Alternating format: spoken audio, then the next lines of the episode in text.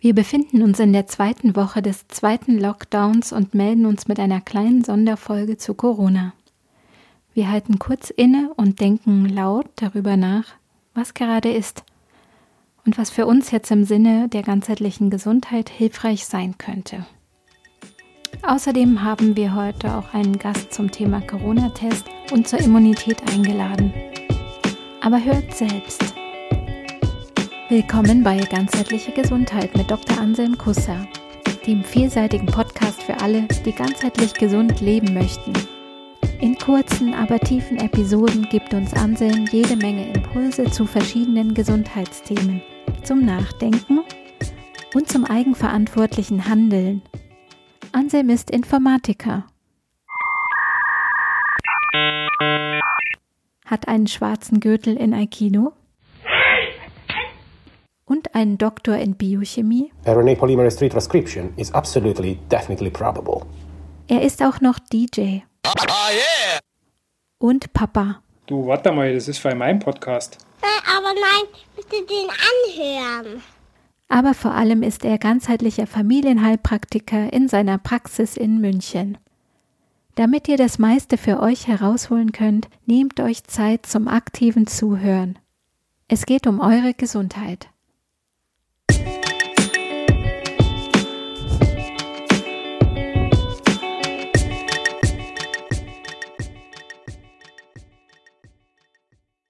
An dieser Stelle kommt zunächst einmal der Hinweis, dass wir diese Corona-Folge eingeschoben haben. Wir nehmen diese Folge heute am Mittwochmorgen, den 11.11. .11. auf. Heute ist St. Martin. Genau. Auch in der zweiten Woche des Teil-Lockdowns oder Lockdown Light, wie er auch bezeichnet wird, steigt die Zahl der Neuinfektionen mit dem Coronavirus. Das RKI verzeichnet am Mittwochmorgen knapp 18.500 Neuinfektionen. Hallo Anselm. Servus. Wie geht's dir denn gerade im zweiten Lockdown? Ja, ganz okay eigentlich. Also, wie gehe ich damit um? Wie geht's mir? Soweit so gut. Ich halte mich auf jeden Fall an die Regeln, an die offiziellen Regeln. Ich versuche es so zu machen, dass ich gut damit leben kann, dass es okay für mich ist, dass es mir gut geht, beziehungsweise andersrum, dass es mich nicht äh, irgendwie unnötig runterzieht und mich schwächt oder belastet. Mir hilft da, dass ich mir immer morgens mich mal daran erinnere, was gut ist und wofür ich dankbar bin und was auch die, die Chancen sind, die jetzt in diesem Ganzen drin stecken, was man dadurch lernen kann und wo man neue Sachen ähm, ergründen, erreichen kann und auch Sachen rausfinden kann, die vielleicht nicht mehr passend sind. Ich achte auf meine Sprache ich habe so ein bisschen Schwierigkeiten mit diesem ganzen gegen Corona und irgendwas ist schuld an was anderem. Das Gemeinsam gegen Corona steht überall zu lesen. Ja, das genau in den öffentlichen, im öffentlichen Nahverkehr. Das ist schon okay, dass, dass man das so nennt, aber ich, also ich passe auf, dass das nicht so eine Konfrontation geht gegen irgendwas und Schuld, wer ist schuld und solche Sachen. Das ist eher ist mir, mir zu destruktiv. Ich gucke eher, dass ich gucke, dass ich schaue, was, ähm, wo kann ich meine Energie für etwas, für was, was für mich ein Wert ist, was was Gutes ist, investieren und nicht gegen etwas. Ähm, weil die Energie, die ähm, ist ja die Frage, ob die dann wirklich sinnvoll eingesetzt ist. Ähm, ich denke, so für Frust und Schuld und solche Sachen wird viel Energie verschwendet. Auch für destruktive Angst kann viel Energie verloren gehen. Ja, du sprichst gerade die Angst an. Meine Wahrnehmung ist, dass die Angst, entweder Angst vor Ansteckung, Existenzangst oder allgemeine Zukunftsangst, dass die im Moment in den Medien oder in der Gesellschaft irgendwie nicht so ja, diskutiert oder repräsentiert wird. Wie siehst du das im Umgang mit der Angst? Ja, ich vermisse es auch ein bisschen. Also so die die, das zu thematisieren, dass das okay ist. Ich denke, die Angst ist okay, die ist da, ne? das ist ganz normal. Das sollte kein Tabu sein, das sollte nicht verboten sein oder als Schwäche gelten oder sowas. Ich denke, es ist gut, sich damit auseinanderzusetzen, wenn es konstruktiv ist. Also ich versuche, wenn ich Angst habe, mir das anzuschauen, was ist das genau, wovor habe ich denn genau Angst, wo kommt es her, und was macht es mit mir? Im Aikido sagt man so, wenn Angst da ist, ähm, versuch dich anzufreunden damit.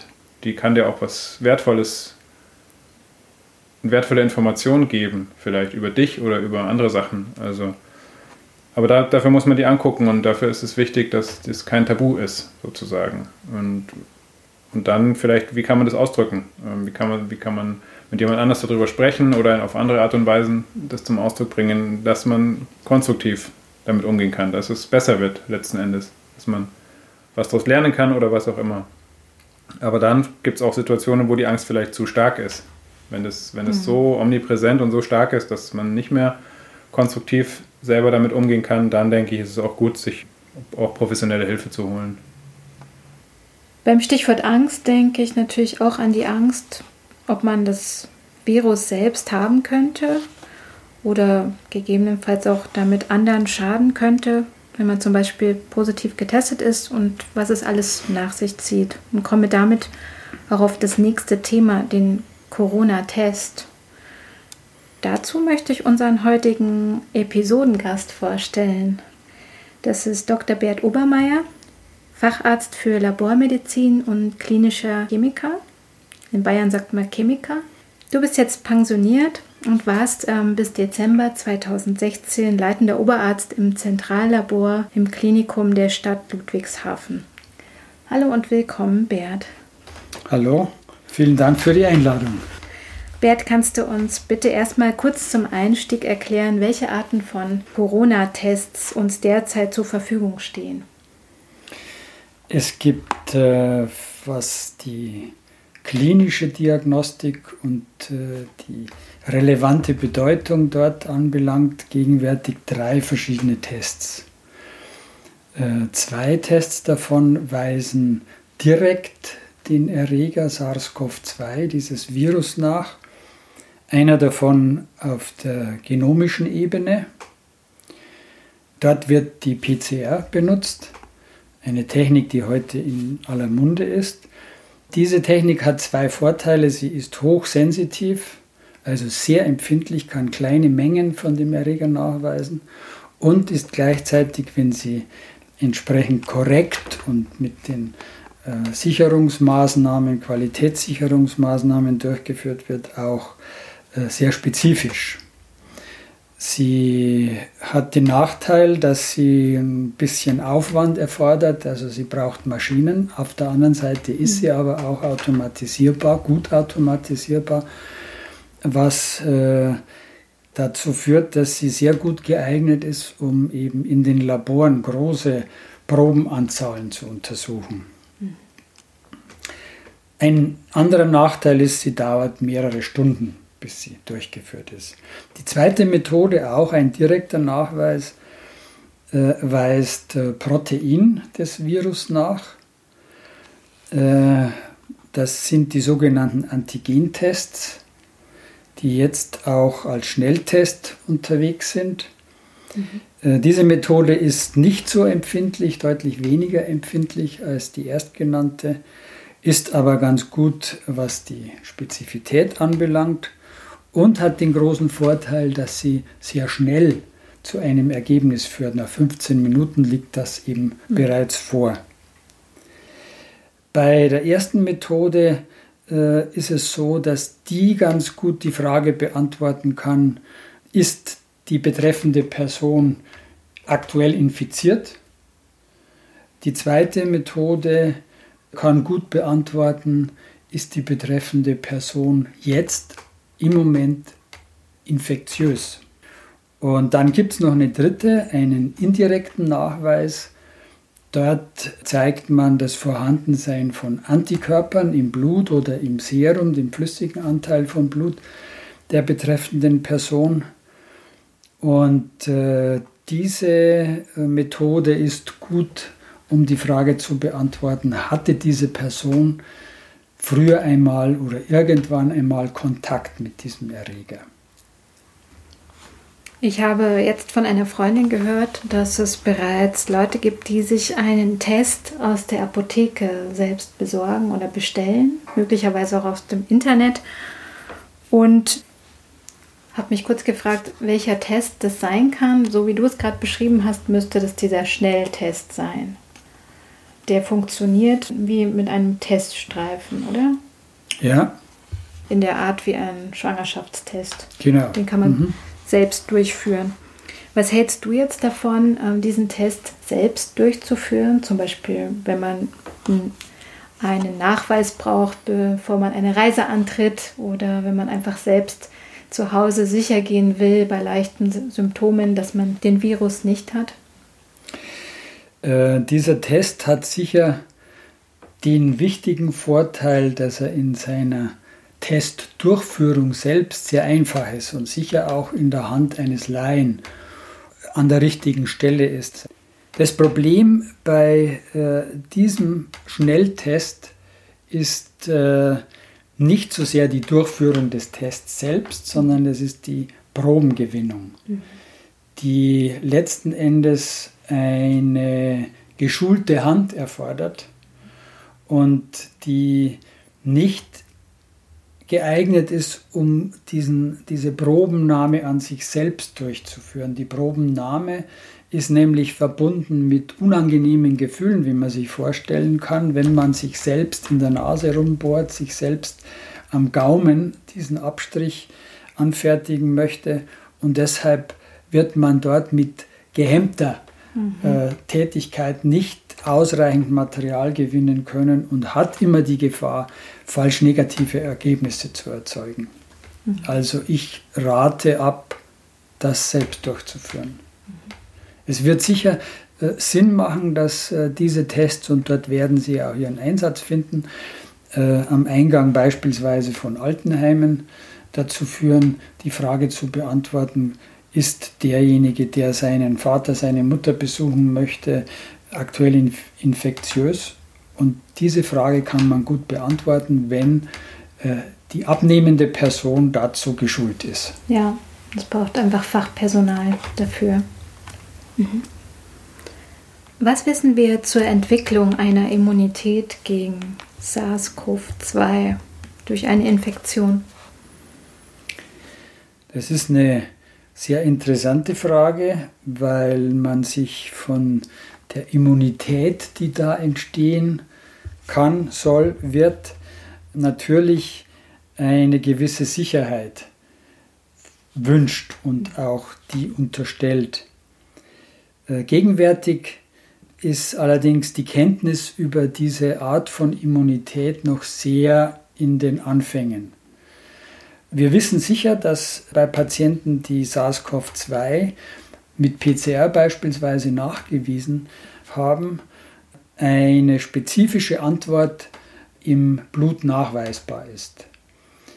Wir wissen aber nicht mit all den heute zur Verfügung stehenden Tests, ob diese Tests in der Lage sind, eine Immunität gegen das SARS-CoV-2-Virus wirklich nachzuweisen. Und wir wissen auch nicht, welche Charakteristika diejenigen aufweisen, die überhaupt nicht symptomatisch werden, wenn sie eine Infektion haben äh, mit dem Coronavirus oder wenn sie nur wenige Symptome aufweisen und nur leicht erkranken. Mit anderen Worten, wir können die Befunde dieser Untersuchungen, die gegenwärtig zur Verfügung stellen, nicht wirklich richtig interpretieren.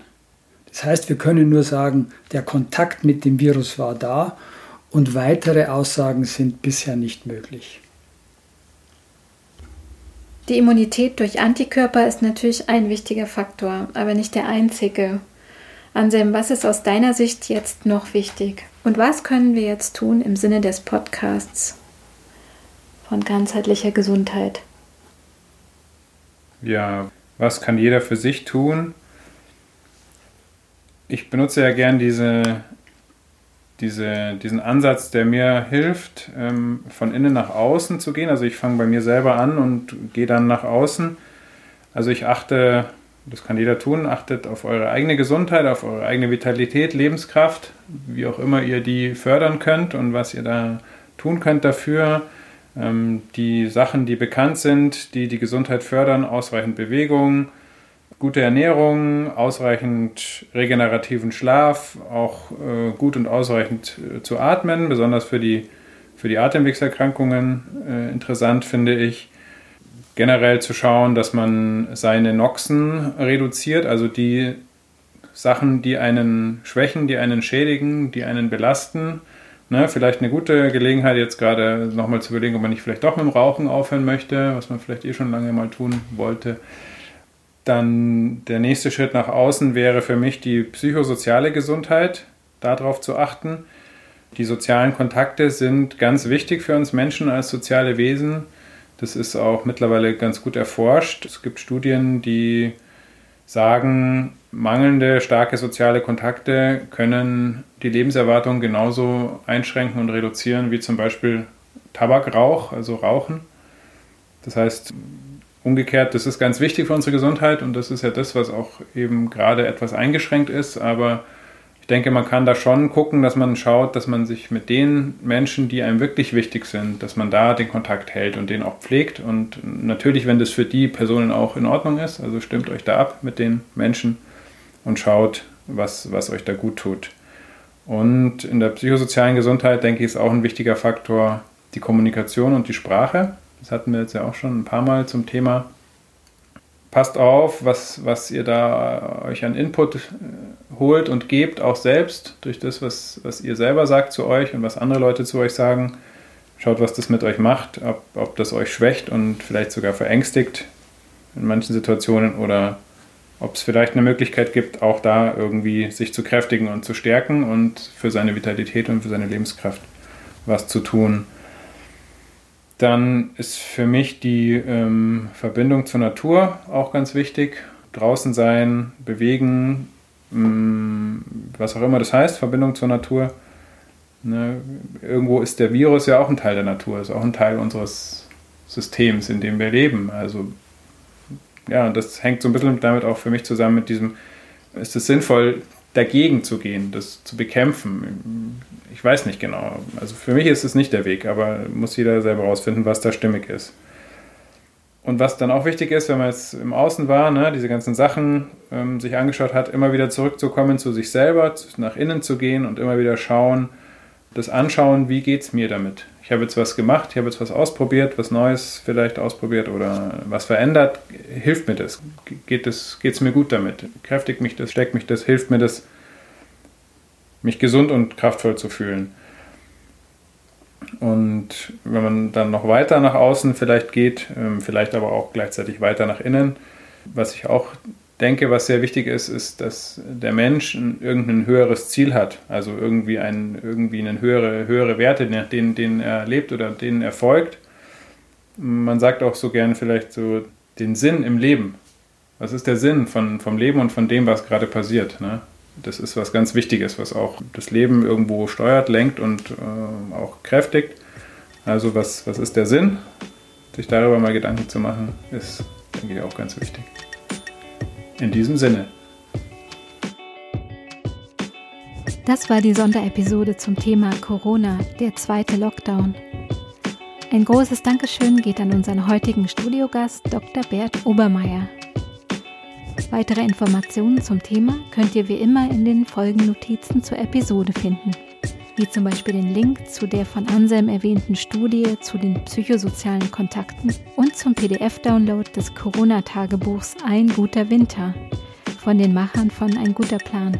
Und natürlich empfehlen wir jetzt in dieser Zeit auch, unseren Podcast zum Thema ganzheitliche Gesundheit zu hören, was ihr ja gerade auch schon tut.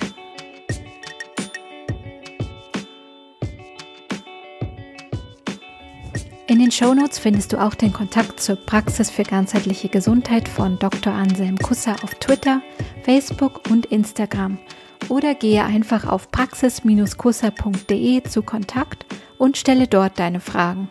Mache Themenvorschläge für zukünftige Episoden und sende uns dein Feedback zum Podcast. Oder vereinbare einen persönlichen Beratungstermin in der Praxis, telefonisch oder online. Wenn dir die Folge gefallen hat, abonniere den Podcast. So wirst du informiert, wenn eine neue Folge erscheint. Und wir freuen uns auch über eine Bewertung mit Sternchen in deiner Podcast-App. Vielen Dank fürs Zuhören und bis ganz bald bei Ganzheitliche Gesundheit mit Dr. Anselm Kusser.